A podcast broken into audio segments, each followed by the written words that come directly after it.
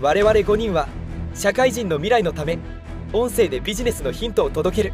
未来戦隊ボイスレンジャー。先週の続き楽しみだわ。白石さん今日もよろしくな。よろしくお願いします。三谷です。本日もよろしくお願いします。前回は、インボイス制度と声優さんのお仕事について、とてもわかりやすくご説明していただきありがとうございました。先週はどうもありがとうございました今日もとても楽しみにしております。よろしくお願いしますまずは簡単に前回のおさらいをしておきましょうかよろしくお願いします。まずは消費税は事業者が申告納税義務があります声優さんは雇用形態ではなくフリーランスとして働いており基本的に消費税の申告納税義務がありますただし年間の売上規模が1000万円以下の場合は免税事業者という特例措置に該当します。ですからほとんどの声優さんが消費税の申告や納税と無縁のままお仕事をしてきました。消費税の納税額計算は売上に含まれる消費税から経費などで支払った消費税を差し引いた残額を納税します。従来は相手が免税事業者でもこのルールを適用できました。しかしインボイス制度が導入され状況が変わりました。免税事業者に支払った経費は消費税計算に含めることができなくなってしまいました。声優さんの売上先である所属事務所やアニメ制作会社は声優さんに支払った金額の約10%分を従来より余計に納税しなければならなくなってしまう。そこで発注元から要請があれば免税事業者は納税免除のメリットを捨ててまで課税事業者を選択してインボイス発行事業者になる必要があるということでしたはい、そうでしたね。法律改正で負担しなければならなくなった消費税分を末端の事業者が負担するとなると結構きついというお話ですよね。そうですね前回はそのような局面で悲観するだけでなくどの程度の負担増になるか事務負担はどのくらいなのかをまずは具体的な数値で把握しましょうというところまででした。そうでした。では今日は具体的にシミュレーションした結果をご紹介しましょう。ただその前に前回お伝えしていない大きな特例をご紹介しましょう。確か簡易課税制度を選択すると通常の計算の半額程度の納税で済むようになる。ってお話だったかと記憶しています。シルバーアイスソード。三谷さんさすがです。すごい三谷さん。全くのノーリアクションだわ。すでにこの状況に馴染んでしまってるわ。前回は簡易課税制度のメリットについて簡単に触れましたがもう一つさらに特例があります。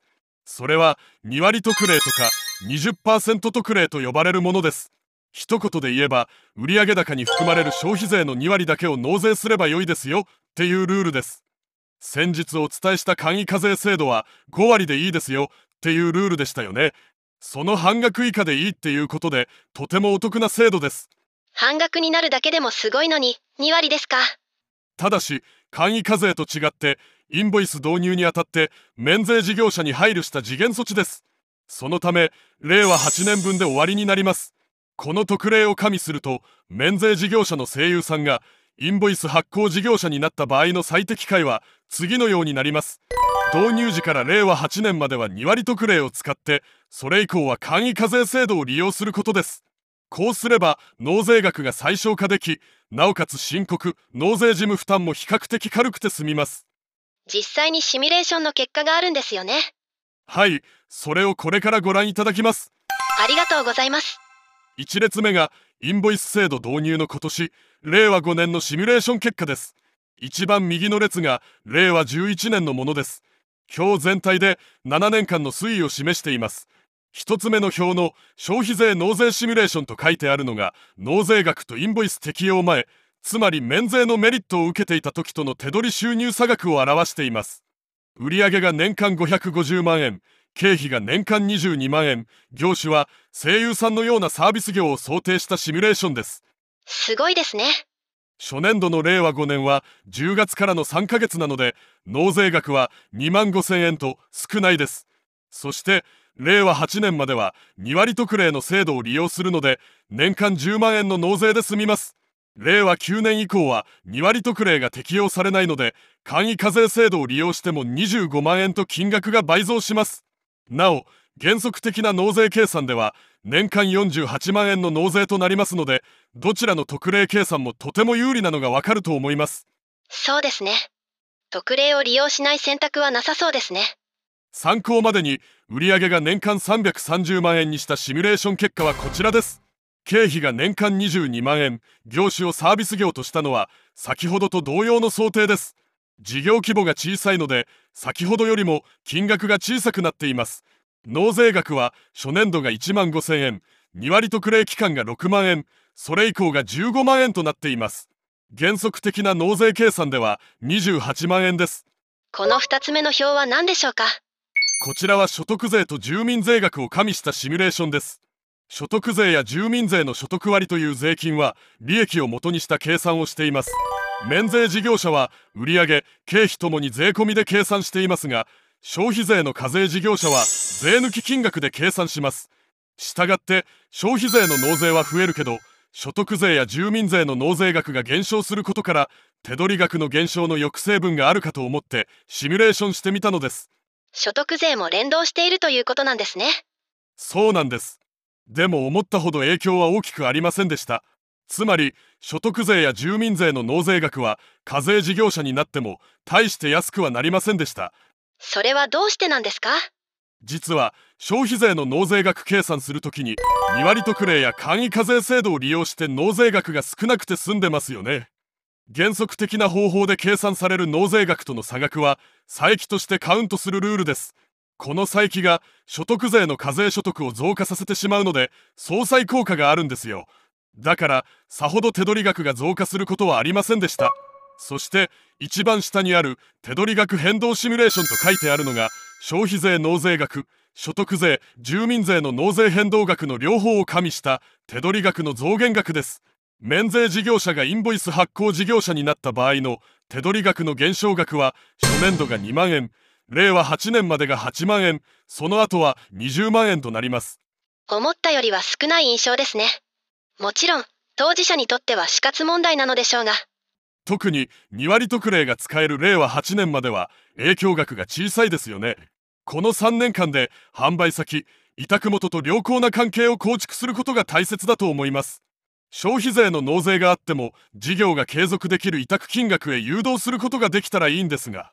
ところで、2割特例や簡易課税制度を適用する手続きはどうなっているのでしょうか2割特例は免税事業者がインボイス事業者として課税事業者となる場合の特別な制度なんですよだから届け出の時に従来は免税事業者だったことを申請すれば自動的に権利が発生するんですしかも特例を適用するかどうかは年度が終わって売上高や経費の金額が確定してから有利な方を選択すれば良いことになっていますでも、先ほどのシミュレーション結果を見ると、特例を選択する方が有利な気がしますが、シルバーサンダーボルト。さすが三谷さん。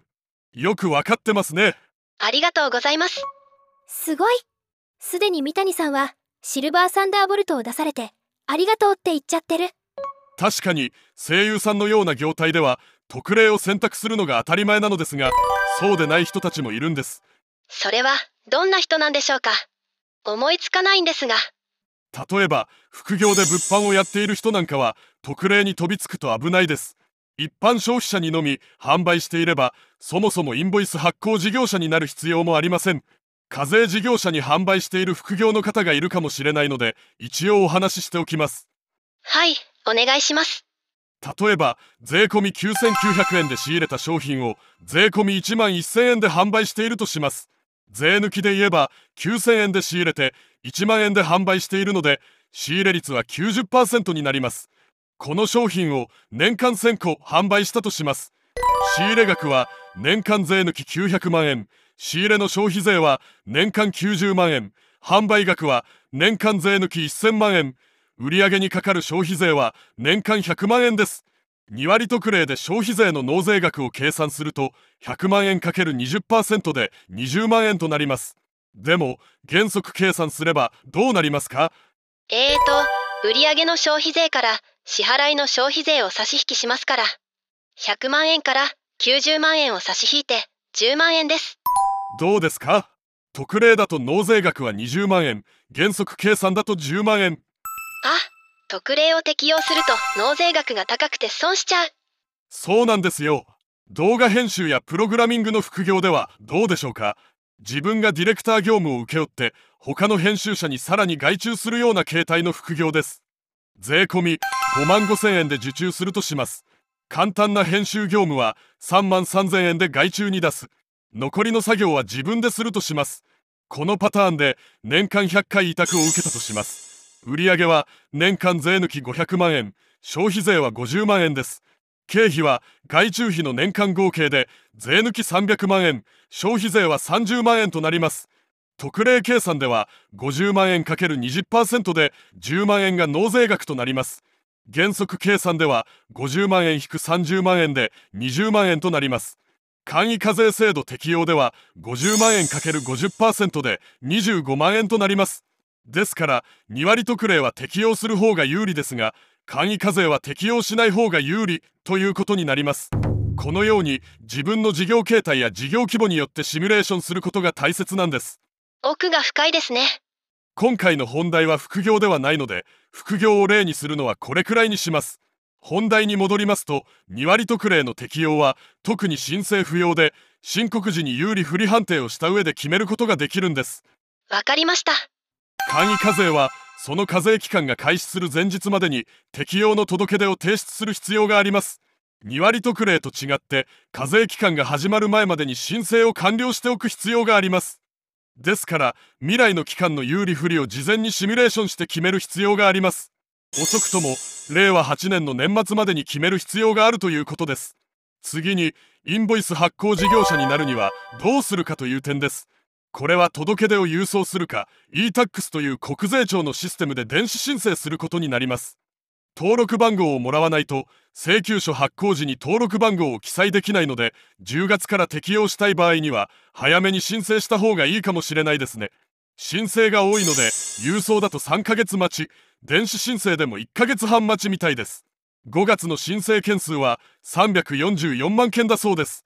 すごいですね。さてそれでは次に申告や納税の事務コストについて考えてみましょう。まず最初に検討するのは経理処理申告納税処理を自分でやるのか税理士さんに委託するのかということです。すでに所得税の確定申告とか帳簿処理を税理士さんに委託されている方なら現在の顧問税理士さんに費用を確認して手続きもお願いするといいでしょう。何をどうすればいいかも教えてくれるでしょう。ただ確定申告などはご自分でされている方は次の3択です。1つ目は消費税も自分で申告することにチャレンジする。2つ目は消費税だけ税理士さんにお願いする。3つ目はこの機会に所得税もまとめて税理士さんにお願いするといった感じです。お願いしたことない方は相場が知りたいところですね。税理士さん紹介サイトがたくさんあります。事業規模別の相場も記載されていますのでそちらで相場感を把握した上で検討したい場合には相談してみるといいかもしれません。概要欄に紹介サイトのリンクを貼っておきますサイトからの紹介だと不安な方は市町村の役所など公的機関が開催する相談会を利用して紹介してもらうのも良いでしょう。条件が合わなければお断りすることも問題ありません。まずは情報を集めるところから始めたら良いかと思います。ちなみに専門家ではない人でも消費税の申告手続きって簡単にできるものなのでしょうか？前回もお伝えしましたが所得税の確定申告をご自分でやっている方でしたら難しくないと思います原則計算だと少しハードルが高いですが2割特例や簡易課税制度でしたら難しくはないと思います。もしご自分でやるにしても本業の傍ら不慣れな事務作業をするのは大変な気もしますが。そこが一番ネックかもしれません。要はできるかもしれないけど時間がかかるし面倒というハードルです。でも事業をしている人ってみんな自分の専門外の好きでもないことをやっていると思いますそこは事業者として踏み込むべき領域だと割り切るしかないような気もします。また無理であれば税理士さんという専門家がいますからお金で解決するのが良いと思います。自分が3日かけて税金計算をするよりも税理士さんに5万円を払ってやってもらった方が合理的だという考え方もあると思います。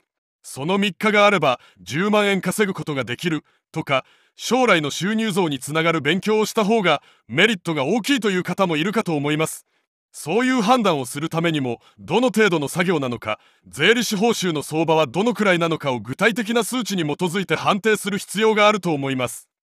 どのくらいの作業量なんでしょうねこればっかりは得意不得意もあるので実際にやってみるのがいいのかと思います。本当は今日その辺もご紹介したかったのですが時間がなくなってしまいました。第3回目の講義をお願いできないでしょうか？ボイスシルバー。え？今のは何でしょうか？多分嬉しさの表現だと思います。気にしないでください。ぜひ3回目をやりましょう。今日は最後に損得勘定とは違う話をして終わりにしたいと思います。インボイス発行事業者になると登録番号が発行されてそれを請求書に記載します。もらった側が本物のインボイス発行事業者かどうかを確認するために国税庁が公表サイトを設置しているんですインチキの請求書で控除してはダメですよ。それを確認するのはもらった発注元の仕事だからね。としたいためだと思います。公表サイトには登録番号と氏名が掲載されます。声優さんや漫画家さんイラストレーターさんなど本名を隠したい人がいたら実名がバレるリスクがあるんです。それは確かに怖いですよね。公表サイトはすでに立ち上がっており一時期は不特定多数の人が一覧表を一括して指名入りのデータをダウンロードできました。でもプライバシー保護の観点から現在は氏名などのデータは外されています。ですからダウンロードデータを見ただけでは氏名など分かりません。対策はあるんですか？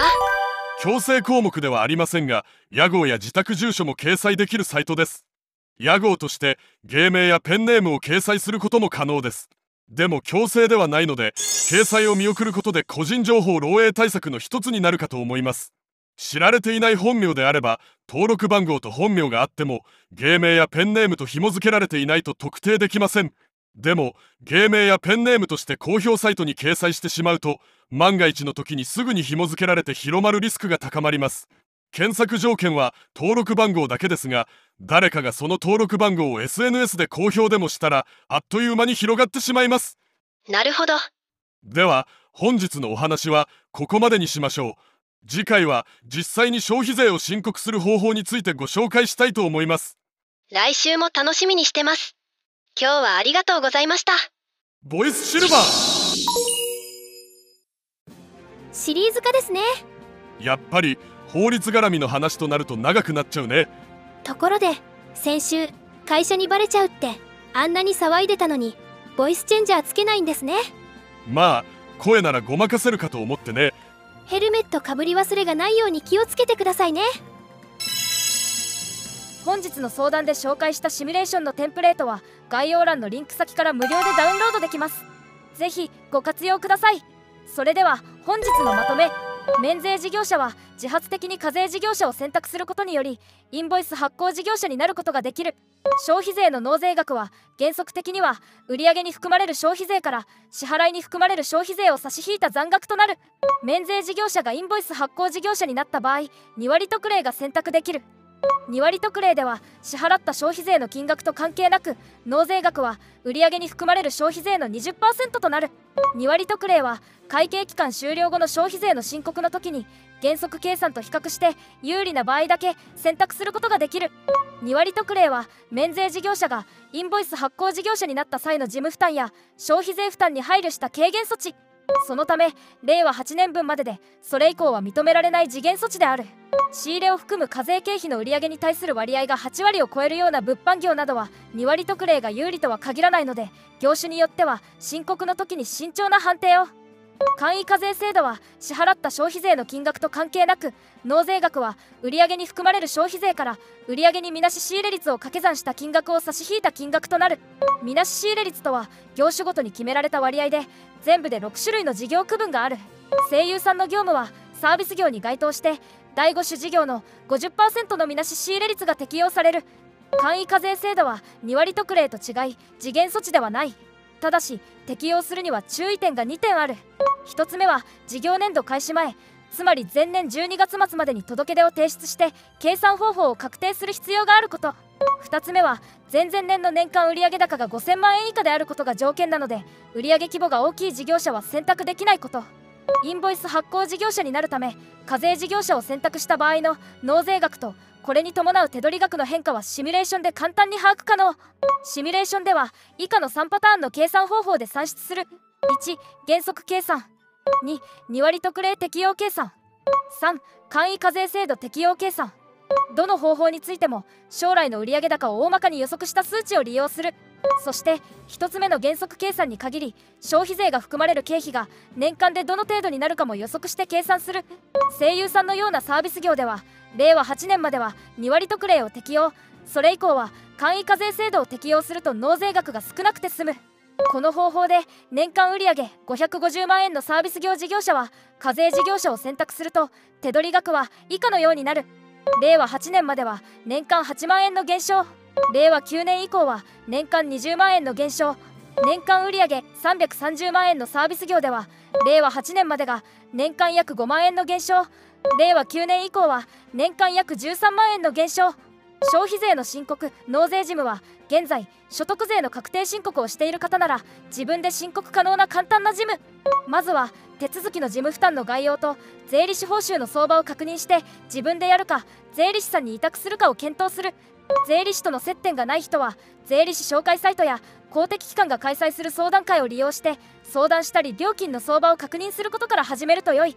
まずは具体的な数字に基づき今後の影響を分析して方針を決めることが大切。パニックにならずに冷静に対応を。お聞きいただきありがとうございました。ボイスレンジャーは毎週金曜配信です。番組登録高評価よろしくお願いします。コメントもお待ちしております。頼みますよ